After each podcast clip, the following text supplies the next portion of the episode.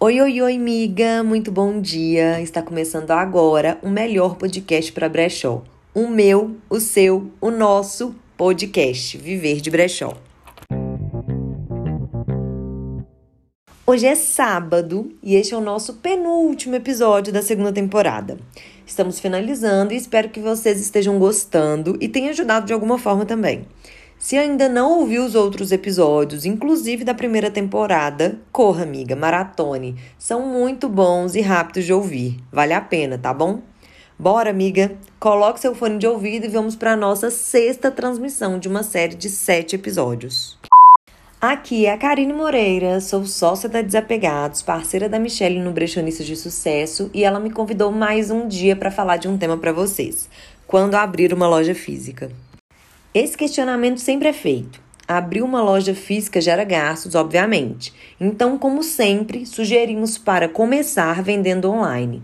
Através do brechó online, você vai conhecer todos os processos, todas as atividades que devem ser feitas e feitas normalmente somente por você, desde a curadoria das peças até a entrega da peça para o cliente final. Você precisa saber e sentir se este ramo, essas atividades são realmente com o que você quer trabalhar e dedicar seu tempo. Se a resposta for sim, já é um primeiro passo para você abrir uma loja física. Claro que com a loja física vocês terão outras atividades que precisarão ser feitas, mas a essência do que é um brechó você já conhece.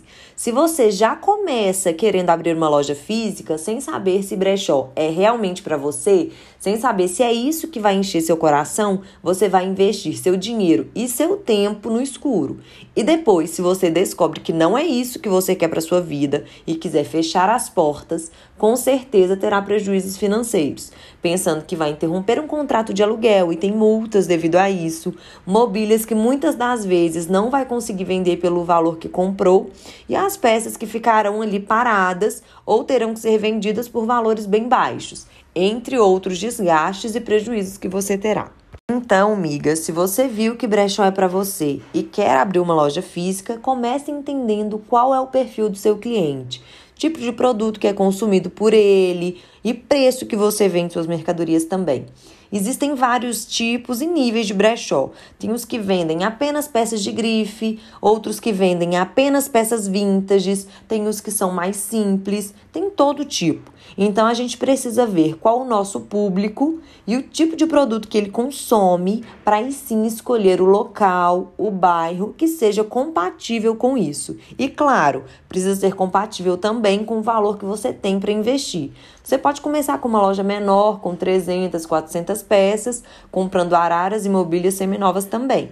Mas coragem, miga, dá medo. É super normal, mas vá com medo mesmo. É um passo muito legal e importante. Nós da Desapegados amamos trabalhar cara a cara com o cliente. E você? Meninas, existem alguns conteúdos que precisam de mais detalhes e por isso não conseguimos abordar por aqui.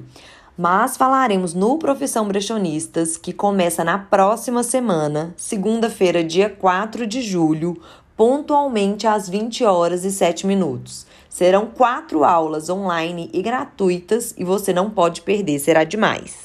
Vamos ao mantra do dia. Pegue um papel, anote e lê em voz alta para você sentir o poder de um mantra. Neste dia, decido procurar aquilo que me agrada e focar apenas nisso.